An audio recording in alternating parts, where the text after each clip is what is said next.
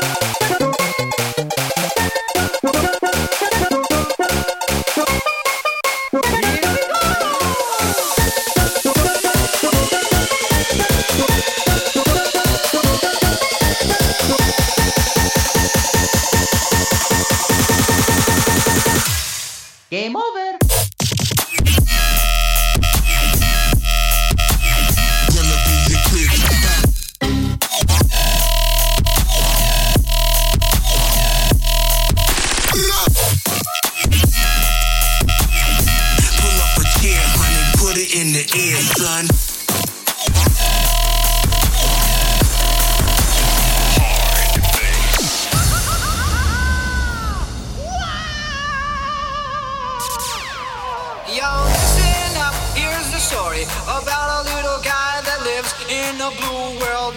And all day and all night.